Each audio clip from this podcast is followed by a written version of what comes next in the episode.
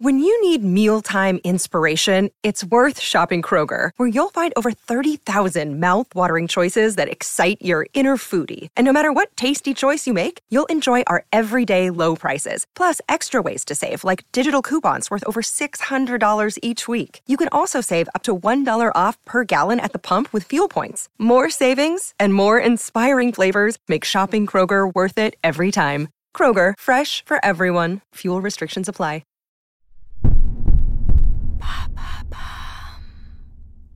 Herpès, comment se prémunir de cette maladie fréquente?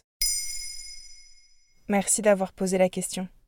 À l'occasion de la Journée nationale contre l'herpès, le 20 novembre, on peut commencer par rappeler qu'il s'agit d'une maladie très commune, avec 12 millions de cas chaque année en France. Ce virus se manifeste au niveau cutané sous forme de poussée et reste à vie dans notre organisme. La fréquence des récidives varie selon les individus et il est tout à fait possible de ne faire qu'une poussée unique d'herpès au cours de sa vie.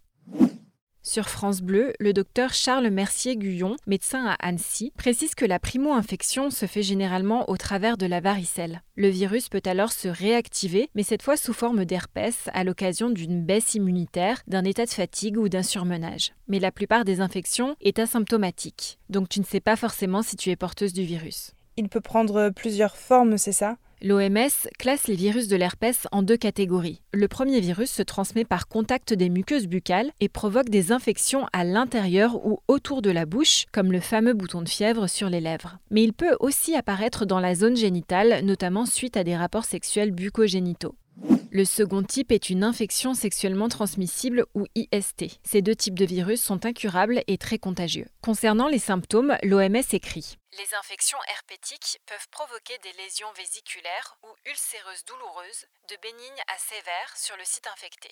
Une poussée d'herpès facial est généralement accompagnée de picotements, sensations de brûlure ou des mangeaisons autour de la bouche avant l'apparition des lésions. Pour l'herpès génital, lorsqu'il y a des symptômes, ils prennent la forme d'une ou plusieurs lésions génitales ou anales. Ces lésions sont souvent accompagnées de fièvre et d'un gonflement des ganglions lymphatiques. Comment faire pour ne pas contaminer son entourage? Dès les premières manifestations, il est essentiel de se laver régulièrement les mains, de ne pas partager les verres dans lesquels on boit ou tout autre objet en contact avec la salive et de s'abstenir de rapports sexuels. Il est aussi recommandé de ne pas avoir de contact avec les personnes plus vulnérables telles que les femmes enceintes, les personnes âgées ou immunodéprimées. Pour l'herpès génital, attention, le virus peut être transmis à partir d'une peau d'apparence normale au niveau de la zone génitale. L'utilisation du préservatif est le seul moyen de se prémunir de ce virus. Enfin, il faut savoir qu'en être infecté multiplie par 3 le risque de contracter une infection au virus du sida. Est-ce qu'on peut soulager les symptômes? Il existe des médicaments et crèmes antiviraux, mais selon le docteur Charles Mercier-Guyon, ils n'ont pas fait la preuve de leur efficacité. L'aciclovir est le plus utilisé. Il existe sous forme de crème, comprimée, suspension buvable, injectable et pommade ophtalmique. L'aciclovir, tout comme les autres médicaments proposés sur le marché, peuvent éventuellement réduire la sévérité et ou la fréquence des symptômes, mais dans tous les cas, ils ne peuvent guérir l'infection.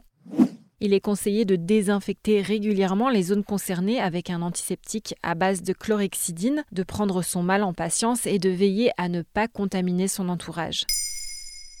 Maintenant, vous savez, un épisode écrit et réalisé par Émilie Drujon. Ce podcast est disponible sur toutes les plateformes audio et si cet épisode vous a plu, n'hésitez pas à laisser des commentaires ou des étoiles sur vos applis de podcast préférés.